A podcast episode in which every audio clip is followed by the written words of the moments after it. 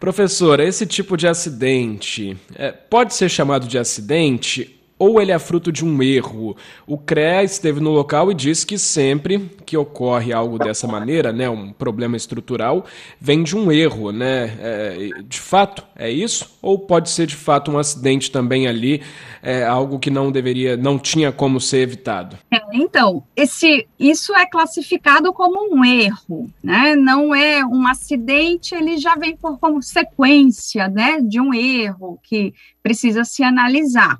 É um erro que pode ser aí é, investigado, ele deve ser investigado para você analisar quais foram as causas que levaram a esse colapso, né? É uma estrutura. É uma estrutura de concreto, que era uma, uma piscina. Essa estrutura de concreto, ela colapsou do jeito que nós vimos nas, nas imagens que estão aí, e ela, é, esse, esse erro precisa ser investigado para saber em qual instância ele, ele está classificado, de onde ele foi gerado, o que, que causou esse problema, né? Uma coisa que a gente precisa avaliar em dois aspectos, Lucas, primeiramente é se que erro foi esse? Se foi um erro de projeto, se foi um erro de execução, porque o prédio ele é novo, ou se foi os dois, um erro de projeto e execução tudo junto, né? Você não pode atribuir um acidente de uma natureza adversa, né, acidental, uma coisa que foi imprevisível, se não é, é um prédio novo, né? Ele foi, pelo que a gente viu aí, ele foi entregue em 2018 pela construtora, né? Então, uhum. ele só pode ser classificado numa situação de erro de projeto ou de erro de execução, ou os dois.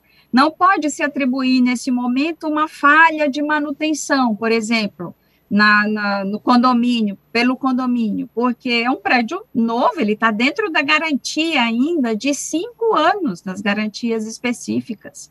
E quando se projeta uma estrutura como aquela, daquela piscina, a gente faz uma previsão de vida útil de projeto para pelo menos 50 anos. Então, não, não, a gente não pode atribuir aí uma falha na manutenção. Aí, nesse caso, a gente precisa investigar se foi, qual foi o erro, né? Qual, qual foi a inconsistência e onde ela foi originada, se foi em decorrência do erro de projeto ou de erro de execução, né?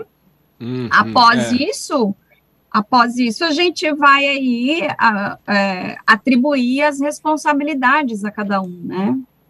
Uhum. É, o CREA, inclusive, já começa a divulgar ali o relatório da primeira vistoria, que a gente deve ter atualização ainda é, nesta tarde. É, tendo, é, sendo constatado aonde foi esse erro, né? em que momento, se foi no projeto ou na execução. Alguém vai ser responsabilizado, professora, é isso mesmo? Isso, é, isso é verdade. Precisa ser responsabilizado. Agora, a gente precisa, antes de mais nada, ter cautela para saber onde é que ele está, onde é que esse erro foi originado, tá? Não dá para chegar aqui no momento ou caiu o, o, o prédio que está ali, ele fica localizado ali na, numa esquina com quase de esquina com a praia. Não, você não pode atribuir os fatores ambientais, por exemplo, uma névoa salina, maresia, já para é, culminar com um acidente dessa natureza. Você não pode fazer isso. A gente fica ouvindo muitas coisas, e aí a gente precisa, nesse momento, normalizar aqui um discurso no sentido de dizer, olha, a gente primeiro precisa apurar de fato o que aconteceu. Então, nesse caso, quando ficar determinado em que instância está essa inconsistência, aí a gente vai atribuir as responsabilidades a cada um. Mas nesse caso, existe um ente, que é pelo Código Processual Civil, né, que é a construtora, quem executa, ela é a responsável civilmente, né, civil e, qualquer outro dano que venha acontecer, por qualquer erro, por qualquer inconsistência que venha a ser causada à edificação. Está lá no Código Processual Civil, por isso que existem essas garantias desses prazos, né, alienáveis e inalienáveis, e essa garantia de cinco anos, ela fica ali permeando, né, na construção civil. Então, aí, nesse uhum. caso, uma responsabilidade vai ser atribuída, mas o, o fato é que nós estamos agora numa situação com um, um super problema, né? Por que, que essa piscina caiu? Com, com dois, com três anos, dois anos e pouco foi entregue. Não pode um acidente dessa natureza acontecer, entende? Não dá para você. É, é, como é que você vai acreditar, confiar na engenharia com uma situação dessa? Então, isso precisa ser é, investigado fortemente, de uma forma muito séria. Os órgãos responsáveis pela fiscalização, pela elaboração dos laudos, eles precisam também estar muito bem é, com conhecimento né, a respeito disso aí, para a população não ficar com medo, não ficar insegura, né? E dizer que isso que acontece é um ponto fora da curva. Isso é uma coisa, é uma, apesar da gente ter muitos é, episódios, né? A gente vem com sucessivos episódios dessa natureza. A engenharia civil ainda é, uma, é muito segura, né? As pessoas ficam com receio, mas uma coisa, um acidente como esse, um erro dessa natureza, uma inconsistência dessa, a gente não pode aceitar, né? Nesse caso, precisa ser investigado é, muito seriamente, Lucas. Uhum. Entendido, professora. É, esse esse erro, né, que levou ao desabamento ali da piscina, ele pode ter impactado apenas esse ponto ali de toda a estrutura do edifício, né, do condomínio e, e tudo mais, ou ele pode estar relacionado a algum outro problema e aí da estrutura do próprio prédio, ou se não tiver relacionado, pode prejudicar ainda, né, a estrutura do restante do prédio?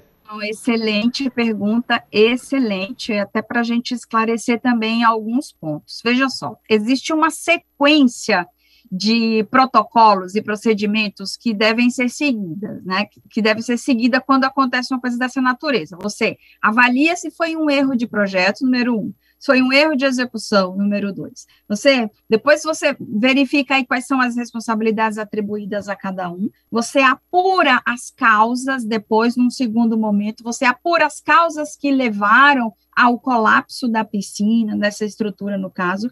Aí, num outro momento, Lucas, você vai analisar a equipe técnica, tem uma equipe técnica envolvida, vai analisar a estabilidade estrutural da edificação.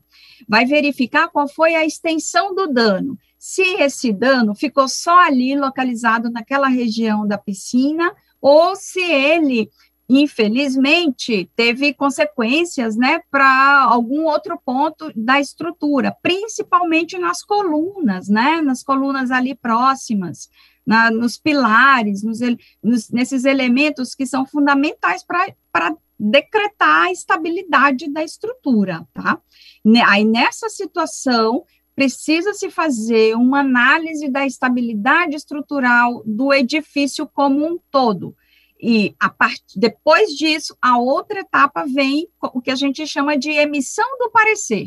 Aí você emite um parecer técnico, com esse parecer técnico diz quais foram as causas que geraram o colapso da, da estrutura naquela região da piscina, se é, esse colapso, ele interferiu de alguma forma o, a estabilidade estrutural da edificação como um todo, porque a gente viu ali são duas torres, né? O que, que aconteceu? É, as torres, elas são dissociadas, elas são, ela, ou é uma base única, como é que é? E precisa ser analisado em relação ao projeto estrutural e analisar ali, de fato, com vistorias, inspeções, análises técnicas, para saber se houve é, alguma inconsistência ali em relação à estabilidade estrutural. Depois disso, verificou-se essa situação, aí parte para o reparo, né? nesse caso, vai ter que ser refeita a piscina, vai ter que fazer reforço estrutural, se verificar que isso atrapalhou. Mas por algumas uhum. imagens que a gente viu ali, né, que circulam pela internet e tudo, Aparentemente foi uma questão localizada, tá? Mas eu não posso uhum. te falar, não posso te afirmar. Qualquer afirmação minha seria aqui de forma muito leviana e negligente, né? Mas pelas imagens que a gente viu, os pilares estavam todos ali intactos, uma ou outra região ali próximo que estava um pouco mais vamos dizer, um pouco mais prejudicada, com algumas rachaduras, uhum. etc. Mas é, de, de modo que não vai abalar toda a estrutura do prédio, tá? Entendi. Mas eu acredito Professora. que a defesa. Oi. Bom, a gente volta então aqui ao CBN Cotidiano, a nossa conversa com a professora do Departamento de Engenharia Civil da UFES, a Geilma Lima Vieira, coordenadora do Laboratório de Ensaios em Materiais de Construção, para falar do caso do desabamento da piscina do edifício Parador, que aconteceu em Itaparica, Vila Velha, ontem à noite. Antes do repórter CBN, a professora já falava é, se o desabamento poderia ter impactado a estrutura no entorno, é, que isso é possível de acontecer, mas que aparentemente, por vídeos e imagens, né, foi um problema mais localizado. Claro que não dá para é, trazer essa afirmação, como a própria professora disse, mas é, é, fazendo uma análise assim é, mais distante, né, pelas imagens e vídeos, essa é a impressão que ela teve. Agradeço a professora por ter esperado, e aí eu já queria voltar tocando em um assunto que sempre surge, professor, entre os nossos ouvintes, né? E quando tem algum problema desse, como foi na questão daquelas caixas d'água em alguns condomínios, é, teve desde lá aquela área de lazer de um prédio em Vitória também. É, esse ano também foram alguns prédios em Vila Velha que tiveram problemas ali também.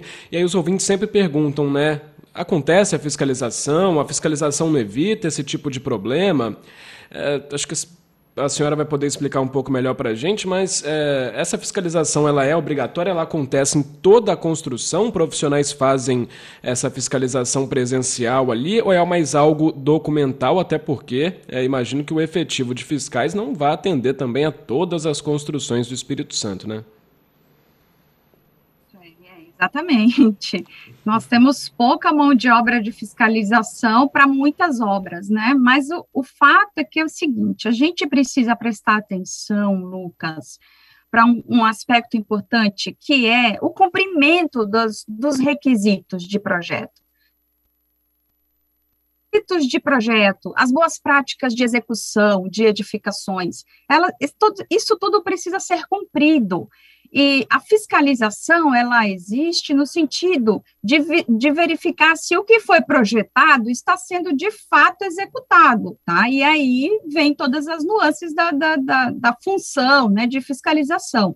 Agora, o que a gente precisa apontar aqui é com uma, uma seriedade muito grande, eu diria, até da própria da engenharia como um todo, né? Eu não estou falando só da engenharia civil, estou falando da engenharia como um todo, da gente. É, aqui eu faço até uma meia-culpa, sendo professora, sendo engenheira civil, professora nessa área, da gente ter uma, uma seriedade muito maior, muito grande em relação ao cumprimento do, dos parâmetros de projeto. Existem normas técnicas, existem parâmetros técnicos que a gente precisa cumprir, que a gente precisa atingir. Na execução, a mesma coisa. E a gente não pode perder essa linha. Não dá para, é, somente pela competitividade no mercado, não dá para a gente sair por aí atropelando etapas, atropelando técnicas, porque os, os materiais de construção, como a gente é, conhece, eles têm uma forma de, de se adaptar quando se vai construir, ele tem um desempenho, a gente não pode sair por aí atropelando. Mas a fiscalização, ela é chave. Eu diria que existem níveis né, e nichos de fiscalização. Tem a fiscalização das obras públicas, tem a fiscalização das obras particulares. As obras particulares em geral, um consórcio né, de empresas, eles são muito mais preocupados. As obras públicas têm os fiscais específicos para isso, mas o fiscal, ele é, sobretudo, um profissional que ele precisa saber a técnica, né? Ele precisa ser um entendedor da técnica, porque se ele não souber, ele não vai conseguir fiscalizar da forma como ele deve fiscalizar. E, e acho que a gente não pode é, perder esse sentimento de excelência que a engenharia sempre teve, para é, é, deixando de lado a qualidade, a técnica do serviço, é, porque acidentes como esse pode acontecer, e nós, e nós estamos vendo aqui, né, recorrente, esses episódios, esses acidentes, Então, e, e, obras novas, né? Obras jovens, muitas nem foram entregues ainda, ou foram recentemente entregues, e já tem acidente, já tem, é, já ocorrem sinistros dessa natureza, né? Ainda bem que, no caso da piscina do, do edifício em Vila Velha, ainda bem que não houve feridos, não houve um dano maior, né? Foi apenas um dano material que você consegue reverter. Agora, numa outra situação em que vidas né, são envolvidas, então como que você vai é, lidar com esse problema? A gente tem que lidar na engenharia de forma muito séria, responsável, né, prudente, para que acidentes dessa natureza não ocorram, não aconteçam. Que material eu estou usando, né? Qual, que material eu usei para fazer o concreto? Que material usei? Qual que aço é esse? Que tipo de aço é esse? E o projeto? O projeto foi compatibilizado? Ele foi feito dentro do tempo correto? Ele foi bem detalhado? E os materiais que eu usei atenderam às normas técnicas brasileiras? Tudo isso eu preciso pensar e eu preciso uhum. responder. Eu preciso responder isso para quem? Para o cliente. É o cliente que está pagando, é ele que precisa. A gente precisa dar uma resposta para ele nesse sentido, entregando um produto de qualidade.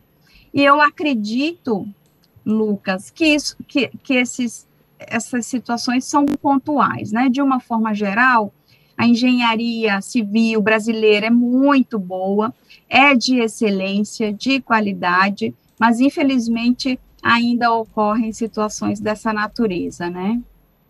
Hum, hum, bom, acho que muito bem explicado aqui pela professora do Departamento de Engenharia Civil da UFES, doutora em Engenharia Civil, a Geilma Lima Vieira. Professora, muitíssimo obrigado. Acho que foi bem esclarecedor mesmo o nosso papo aqui sobre esse assunto e muitas dúvidas dos ouvintes foram respondidas também, ainda mais com tantos casos nesses últimos tempos, né, de problemas em estruturas, de prédios, né? A população vai realmente ficando com muitas dúvidas sobre o assunto e hoje a gente sanou várias delas aqui com certeza. Muito obrigado. Eu que agradeço, sempre à disposição aí, tá bom? Muito obrigada, boa tarde, boa tarde a todos, todos os Uma ouvintes. Uma ótima tarde a senhora.